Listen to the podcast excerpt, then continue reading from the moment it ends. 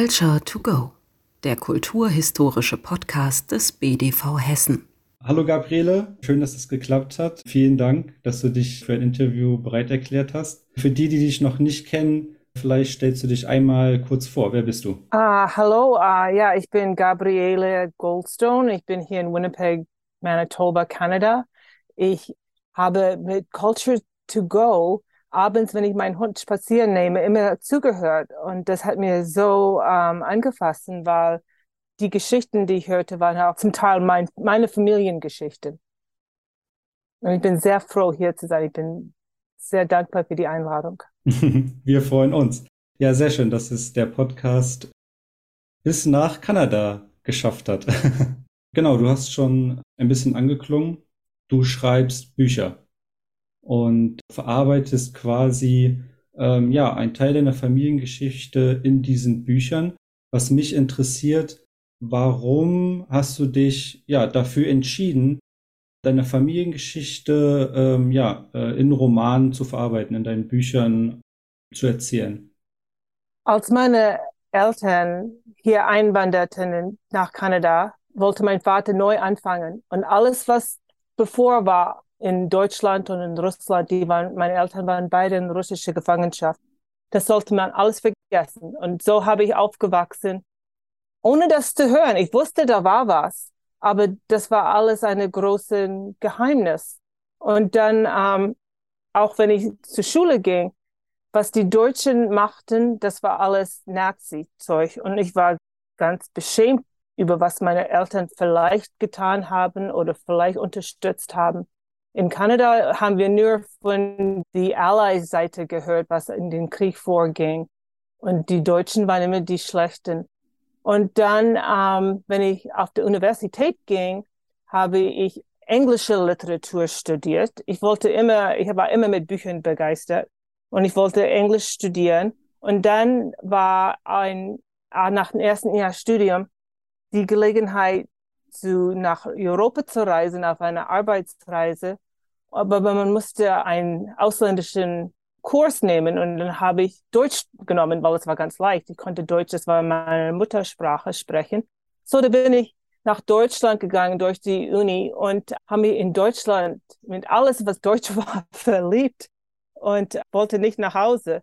Und dann nachher, wenn ich, wenn ich wieder nach Hause kam, habe ich dann Deutsch studiert. Und ich habe moderne deutsche Literatur studiert mit meinem Master's Degree und ähm, suchte dann meine Eltern ihre Geschichten und konnte die trotzdem nicht finden. Ich war, habe so viel über Heinrich Böll studiert und meine These war Gabriele Wohlmann, aber da war gar nichts über meine Eltern ihre Geschichten und mein Vater war in Gefangenschaft und meine Mutter Mensch, die wusste überhaupt nicht, wo sie geboren war. Das war alles verdreht. Sie war Ukrainian, sie war Russ Russisch, sie war von Ostpreußen, sie war von alle drei und sie war von nirgendwo. Ich wusste nicht, was sie war.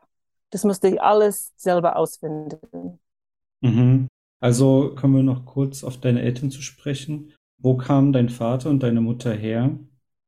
Mein Vater war geboren 1918 in Schleswig-Holstein in Wesselborn am Nordsee und meine Mutter war geboren in Fedorovka in der Zhytomyr-Gegend von Ukraine und das war dann 1919 gleich danach Teil von ähm, Sowjetunion. Mhm. Und meine Mutter war als 13-jährige Waisin, weil ihr Vater war Kulak. Die Familie war, wenn sie war ein Kind, haben ihr Land verloren und war verschickt. Ihr Vater war verhaftet 37 war er erschossen, wenn da Stalin hatte jeden erschossen. Und meine Großmutter starb in Sibirien, wo meine Mutter mit war.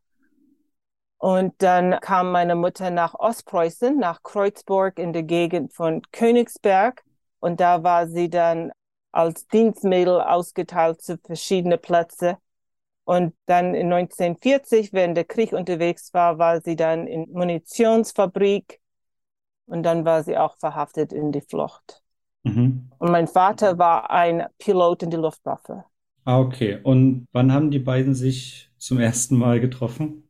In Schleswig-Holstein nach dem Krieg. Mein Vater war verheiratet zu einer anderen Frau in der Kriegszeit Er war verschwunden für fünf Jahre, sich dann geschieden in 51, weil sie war mit einem anderen Mann. Sie hatte gedacht, er war tot. Meine Eltern haben sie kennengelernt und verheiratet in 52. Und 53 mhm. kam sie nach Kanada. Ah, okay, ein Jahr später dann schon ausgewandert. Und das habe ich alles, habe ich alles ausgearbeitet, weil das war alles nicht da. Das war alles in den Hintergrund, ne? Mhm. Das war für mich alles Neues. Dein Buch, vor allem The Kulaks Daughter, welches 2010 ja. erschienen ist, war das quasi ja. dann äh, ein, ein Herzensprojekt von dir? Das war ja ganz bestimmt. Ich wollte meiner Mutter das Buch schenken, bevor sie starb. Und da war sie schon 90 Jahre alt. Und da hatte ich in 2004 die Gelegenheit gehabt, nach Ukraine zu fahren und da alles auszufinden. Sie war 86 Jahre alt, bevor sie wusste genau, was mit ihr Vater geschehen war. Ich habe dadurch die Geheimakten, Geheimpolizeiakten gegangen in Archiven in Jitomer, habe die Papiere gefunden, was mein Großvater hat unterschrieben, dass er war ein Faschist, hat Spion gearbeitet für die Deutschen gegen Russland. Das musste er unterschreiben, bevor er dann getötet war. Die Papiere habe ich alle durchgelesen da in die Archiven. Und meine Mutter hat davon nichts gewusst, mhm. bis sie eine alte Frau war. Und das habe ich dann ihr zum 90. Geburtstag fertig gekriegt. Ähm, ja, aber meine Mutter war eine, das war nie gut genug für sie, ne? aber ich habe versucht. Ja, Wahnsinn, dass man so eine Geschichte hat, aber das selber ja nie schwarz auf weiß äh, irgendwie ja niedergeschrieben hat sehen. Ne? Aber trotzdem, wenn ich da in der Gegend war von Jitome, da in die kleinen Dörfer, die so ärmlich sind jetzt, aber ich konnte spüren, dass meine eigene Verwandtschaft da war. Ich habe da so sehr zu Hause gefühlt.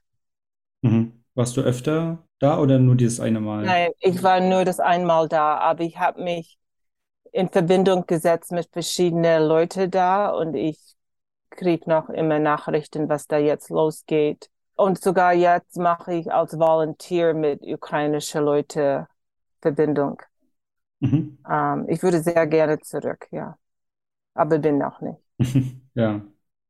Was ist für dich Heimat? Wie würdest du Heimat definieren? Dein, äh, dein Vater ist Deutscher, deine Mutter kommt äh, ja aus vielen ehemaligen Staaten, die jetzt mehr, so nicht mehr existieren. Was ist für dich Heimat? Ich Nordsee geboren war und meine Mutter so gerne vom Ostsee erzählte, dass ich war jetzt in 2019 auf Reisen äh, darüber, da in die beiden Plätze. Und für mich war das immer am Wasser, am See. Zum an See sein war Heimat. Ostsee, Nordsee. Hier in, hier in Kanada hatten meine Eltern ein Sommerhaus gebaut am, am Wasser und das war Heimat. Und da fühle ich mich jetzt auch, wenn ich am Wasser, am Strand bin, wo die großen Wellen sind, das ist Heimat. Ja, mhm. ja sehr schön. Du schreibst immer wieder Bücher. The Kulaks Daughter wurde ja äh, quasi wieder veröffentlicht unter den Namen ja. Redstone und Coldstone. Ist das richtig? Ja, ja. Ähm, Broken Stone. Äh, Broken Stone. Ja. Warum hat man diesen, äh, hast du diesen Titel gewählt oder warum, wie ist dieser Titel zustande gekommen?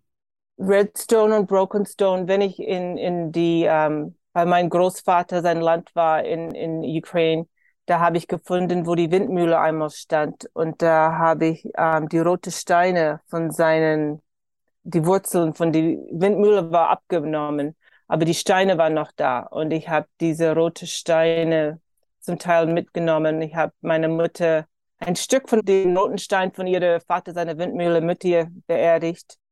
Und der Stein für mich war die Familie, und dann die Familie war ganz zerbrochen, darum hieß der nächste Buch Broken Stone. Und in mein neues Buch, was jetzt kommt, Crowstone, ist der Stein. Ähm, meine Mutter war 91, 92 Jahre alt. Wir waren zu, ähm, ich war ihr besuchen im Altersheim. Wir schauten zusammen aus dem Fenster und da war eine Krähe auf einem leeren Baum. Und meine Mutter sagt, die Krähe kommt, mich zu holen, so wie bevor. Und ich sag, was quasselst du da? Sie hat manchmal ein bisschen you know, verdreht gesprochen. Sie sagt, Ja, wenn ich in Ural war, da kamen die Krähen, die, die wollte ich zerhauen. Und mit einem Stein getötet und gegessen. Und ich habe den Stein, nicht den Stein, aber ich habe einen Stein von, von Ukraine noch als Symbol für meine Mutter, ihre, in Englisch sagt man Resilience. Mhm, die Hoffnung, das durchzumachen. Ja, ja, genau. Und dass sie das hatte, auch wenn das am dunkelsten war für sie. Ja, Mhm. Und die, das sind die ähm, Steine für mich. die Zuhörer können das jetzt nicht sehen, aber du hast ähm, hinter dir auch einen Raben, ja, Ja. ähm, als aus Ja, Holz das ist oder? mein, das ist aus Metall, ja. Ah, Ich wollte sagen, dass Vögel für mich irgendwie immer zurückkommen. In, in ähm, The Kulaks Daughter waren es die Störche und die ähm, Kuckuckvögel. Und die Kuckuckvögel, die schmeißen andere Eier aus dem Nest, sodass die selber ihr Eier können da reinlegen. Und so sah was Dallin hat gemacht mit die Volksdeutsche. Und jetzt wieder habe ich einen Vogel in mein Buch. Das kommt immer von alleine. sehr schön. Genau, du hast schon ein bisschen über dein neuestes Projekt gesprochen. Wie ähm, kann man sich darüber informieren? Mein neues Buch, das wird jetzt auf Amazon available um, zu kriegen sein. Das wird auch E-Book sein für, für weitere Plätze. Und ähm, ich erzähle darüber auf meiner Website über alle die Recherche, dass ich getan habe darüber. Da ist es alles drinne. Wie heißt es nochmal? Crowstone. Ja, Crowstone, stimmt. Crowstone.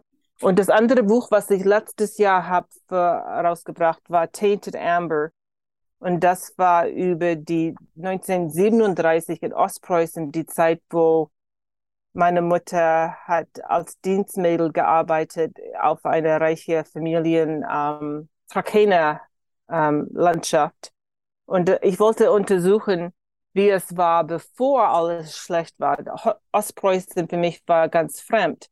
Und als ich das alles auch habe untersucht und dann auch mit dem Fahrrad durchgefahren, ich war überrascht, wie sehr Ostpreußen ist, wie diese Landschaft, wo meine Eltern haben ihre neue Heimat gemacht.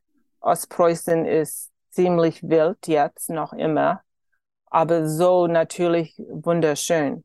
Und so ist es auch hier in Kanada zum großen Teil, ja. Mhm. Du hast drei Kinder, äh, steht auf deiner Webseite. Mm, ja. Erzählst du denen die Geschichten oder sind sie interessiert an, an äh, den Geschichten ihrer Oma und ihres Opas? Ja, manchmal besuchen sie, aber die, kann, die können eigentlich nicht glauben, dass ich immer noch weiter damit mache. Aber die, die, zum ersten Mal, wo meine Mutter verwitwet war, das erste Weihnachten nach meinem Vater sein Tod, saßen meine Kinder um den Tisch und die sollten gut sein für ihre deutsche Oma. Und die hatten alle pfeffernde Hosen, die wollten nicht still sitzen. Und da hat meine Mutter eine Geschichte erzählt, wo auf einmal, die haben alle, zu, alle drei haben ganz gut zugehört. Und das war die Geschichte, wie Stalin hatte Weihnachtsbäume, die waren nicht erlaubt. Und meine Mutter, als sie ein Mädchen war, mit ihr kleinen Bruder, haben einen Weihnachtsbaum aufgebaut und ganz in Stille haben sie Weihnachten gefeiert. Und meine Kinder waren so begeistert, dass meine Oma, dass ihre Oma würde was Böses tun, was nicht richtig war. Und die, die Eltern von meiner Mutter wären vielleicht verhaftet, wenn sie hätten gewusst, dass die würden Weihnachten feiern mit den Kindern. Aber sonst sind meine Kinder und sogar mein, mein jüngerer Bruder, die sind nicht so begeistert über ihre History, wie ich bin. Ich weiß nicht. Ich weiß nicht, warum manche Leute das überhaupt nicht richtig interessiert.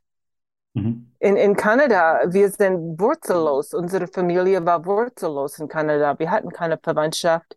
Wir könnten keine Oma oder Opa besuchen. Da waren keine Gräber zu besuchen. Wir hatten keine, keine Geschichte hinter uns. Nur eine Zukunft. Ja. Und dieser Geschichte mit dem Weihnachtsbaum, ja, das zeigt mir, dass das Feiern von Festen oder Brauchtum sehr, sehr wichtig war und trotz der äußeren Umstände durch, ja, das, das Ah. Regime quasi ja trotzdem aus Trotz im Geheimen gefeiert wurde. Also hatte einen sehr, sehr hohen Stellenwert. Ja, sogar wenn meine Mutter in Gefangenschaft war in die Ural, haben, die mussten da extra eine Schicht arbeiten zu Heiligabend, sodass die keine Zeit hatten, Weihnachten zu feiern. Und die Frauen, die in Gefangenschaft waren, haben trotzdem Weihnachten gefeiert, haben Geschenke ausgeteilt, dass sie haben handgemacht von die Birkenbäume und alles, was sie da haben gefunden, haben sie trotzdem Weihnachten gefeiert. Ja. Mhm. Wie lange war deine Mutter in Gefangenschaft? Zweieinhalb Jahre. Mhm. Und wie alt war sie da? Ähm, das war dann bis 47, dann war sie 28, wenn sie rauskam. Und danach ist sie dann von dort weg. Ja, von da, ich hatte die Papiere ge gehabt. Auf mein, auf mein neues Buch Crowstone ist die Verlassung von der Gefangenschaft auf den, auf den Cover, das ist ein Teil von ihrer Gefangenschaftpapiere. Und die hat sie dann, mit die war sie entlassen nach Brandenburg. Und dann irgendwie ist sie nach Schleswig-Holstein gekommen. Und da hat sie, sie war ganz verhungert und sie war am Sterben. Die haben nur die, was gar nicht mehr arbeiten könnten, entlassen in die Jahre. Und da war sie ganz schwach und da war sie bei den Diakonessen angenommen. Und sie hat dann gearbeitet als eine Diakonessenhilferin im Krankenhaus. Und ich glaube, ich weiß nicht ganz genau, aber ich glaube, dass sie hätte mein Vater durch das kennengelernt. Weil wenn er dann Ende 49 nach Hause kam, war er wahrscheinlich auch im Krankenhaus. Und vielleicht haben sie sich durch die Gefangenschaftsgeschichte irgendwie kennengelernt. Mhm. Wenn du ein Buch schreibst oder wenn du ein Buch beginnst, was ist so der erste Schritt, bevor man mit dem Schreiben anfängt? Ich habe immer irgendwie weiß ich, wo ich gehen will. Ich weiß nicht genau, wie ich da hinkomme. Aber ich habe immer, ich denke an zum Beispiel in Crowstone habe ich die Geschichte mit die Krähe. Die will ich irgendwie einbauen und die anderen Teile von der Geschichte werden darum passen. Das ist mein, mein Campfire, mein Feuer und darum muss ich die Geschichte gestalten. Mhm. Und mit Tainted Amber, mit diesem Buch in Ostpreußen, da war das das Stück von Bernstein und auf die Bernsteinküste das war eine Geschichte, die müsste mit dem Bernstein irgendwie zusammenpassen. Und für mich war das die, der Bernstein war diese goldene Zeit, die Hitler hat äh, versprochen. Und die Deutschen haben das alles da, haben alle da rumgegangen und gesagt, ja, dies ist, was wir haben wollen. Wir wollen eine perfekte Society haben. Und ich wollte zeigen in das Buch, wie das nicht geht, wenn man, wenn man sucht Perfection, dann wird man immer irgendwie Probleme haben. Ja. Mhm. Und du mixt ja in den Büchern Fiktion, aber auch natürlich wahre ähm, Ereignisse, ja. Geschehnisse, wahre historische ja. Fakten auch. Gibt es da ein, ein Verhältnis? Also ist es vielleicht 50-50 oder überwiegt ein Teil oder ist es immer unterschiedlich in den Büchern, je nachdem? Ich, ich glaube, in Tainted Amber, da habe ich das am meisten aus, in meinen Kopf ausgedacht.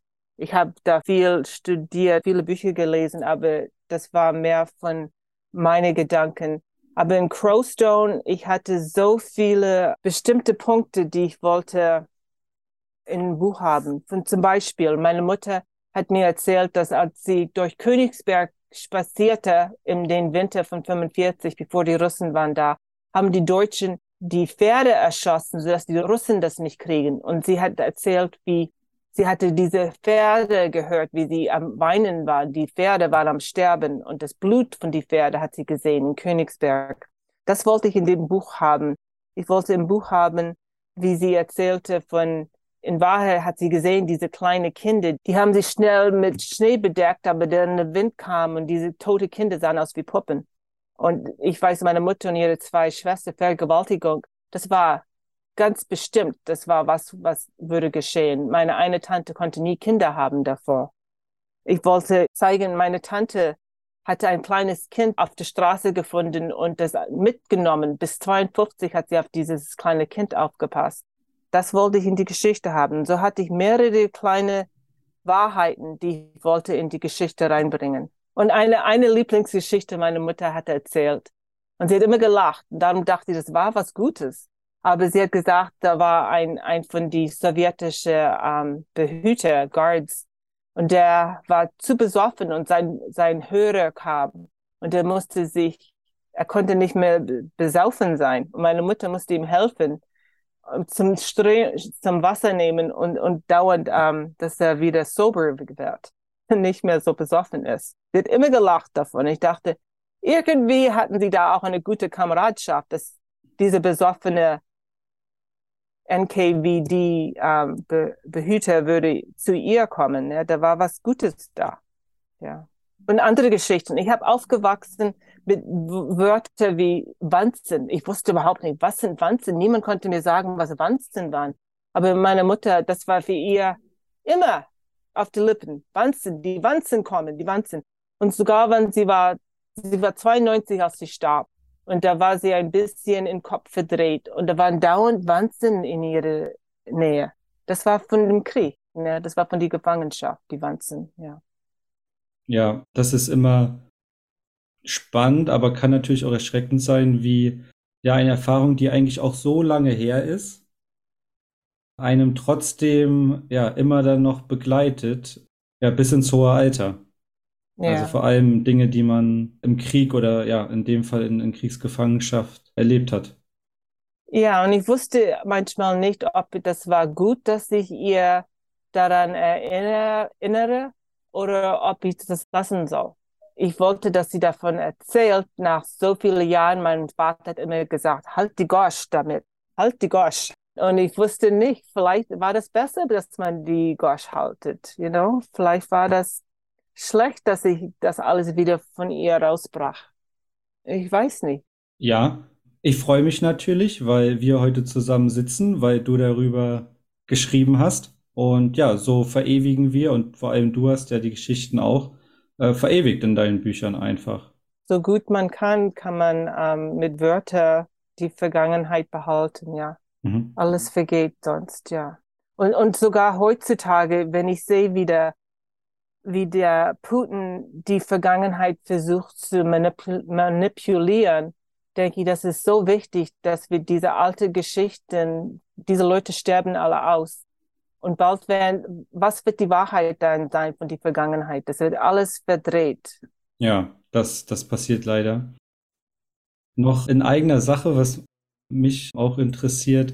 Ja, wie bist du auf dem Podcast aufmerksam geworden? Wurde dir dir eines Tages einfach vorgeschlagen und dachtest, klicke ich da mal drauf, das hört sich interessant an? Ah. Ich wollte nur mit meinem Podcast, ich wollte ein bisschen Deutsch hören. Und da bin ich durch deutsche Podcasts gegangen und wo ich das merkte, über was denn Thema war hier, dann war ich gleich begeistert. Es war nur, um mein Deutsch zu besser lernen. Aber ich bin so interessiert dass die deutsche Leute, weil ich war, wenn ich mir eine Verwandtschaft besuchte in Schleswig-Holstein vor zwei, drei Jahren, die waren überhaupt nicht mit ihrer Vergangenheit interessiert. Und ich dachte, vielleicht ist das so in Deutschland, dass niemand will sich damit kümmern. Aber ich merke jetzt mehr und mehr, dass die Deutschen, die jungen Deutschen sich mehr dafür interessieren, vielleicht als die älteren Deutschen. Mhm. Ich weiß nicht. Ja, gut, ich bin jetzt relativ jung im Vergleich. Natürlich war es ja. so nach dem Krieg, dass eine Aufarbeitung des Nationalsozialismus ja eher nicht oder nur ganz wenig stattgefunden hat und das ja, ja. viele Jahrzehnte ähm, gebraucht hat und natürlich ja auch bis heute andauert, ja, dass eine Aufarbeitung stattfindet. Das kann ähm, ja leider äh, eine, eine ganz lange Zeit dauern. Ja, ich, ich glaube, mein Bruder zum Beispiel war mehr von meinem Vater seine Fluchtzeit im Krieg interessiert und die haben immer zusammen Flugzeuge gebastelt und so. Aber ich wollte davon überhaupt nichts. Für mich war die Vergangenheit und Krieg eine Männergeschichte und ich wollte nichts davon wissen. Und in Kanada haben wir nichts von die deutsche Seite gehört. Nichts. Und ich hatte nur Scham, Ich wollte überhaupt nicht als Deutsche gesehen sein. Aber trotzdem hatte ich gute, gute deutsche Freunde. Wir müssen Samstag zur deutschen Schule und da hatte ich Leute wie ich, die hatten deutsche Eltern und ähm, ich hatte gute deutsche Freunde. Wir mussten Quasselwasser trinken am Samstag, so dass wir könnten deutsche Volkslieder singen und das haben wir auch gelernt. Aber deutsche Geschichte und wie die Deutschen sich mit, die, mit dem Zweiten Weltkrieg da alles haben durchgearbeitet, das habe ich von selber gelesen, über wie in 68 die Student Riots da haben angefangen, die Beherrschung von der Vergangenheit. Kanada hat ähm, ihre eigene Geschichten mit, mit ihrer Indigenous People auch zu umarbeiten. Mhm. Und ja, ich glaube, Deutschland hat ein guten Vorbild gemacht für die Welt. Ja, ich wollte nur sagen, dass es äh, in letzter Zeit wieder ja, Thema war, die kanadische Vergangenheit. Wahrscheinlich jedes Land hat hier und da seine Geschichte, die ja Aufarbeitung bedarf und vor allem auch Zeit bedarf. Ich bedanke mich schon mal für unser Gespräch. Ja, vielen, vielen Dank, dass du die Geschichte deiner, deiner Eltern erzählt hast und vor allem auch, ja, wie es, wie deine Bücher zustande kommen. Und vom Podcast hören, jetzt äh, in der äh, übernächsten Folge kannst du dich dann selber, kannst du dich dann selber ähm, hören. Und, oh, ich ja. dachte, die werden vielleicht das alles ihre äh, wegmachen. Ein bisschen, bisschen interessant. Okay, gut. Nein, doch. Ich bin schon gespannt, was für Reaktionen da kommen werden. Ich denke, das ist für viele vor allem, äh, weil du ja einfach jetzt in Kanada bist und quasi als Kanadierin auch sprichst, ist das eine Perspektive, die wir sonst ja nicht bekommen hätten. Also schon mal vielen Dank dafür. Da waren viele Heimatslose in Deutschland, die nach Kanada kamen. Und ich glaube, wir müssen unsere Geschichten auch erzählen. Ich danke sehr für Ihr Interesse. Ich danke dir. Das war Culture to Go, der kulturhistorische Podcast des BDV Hessen.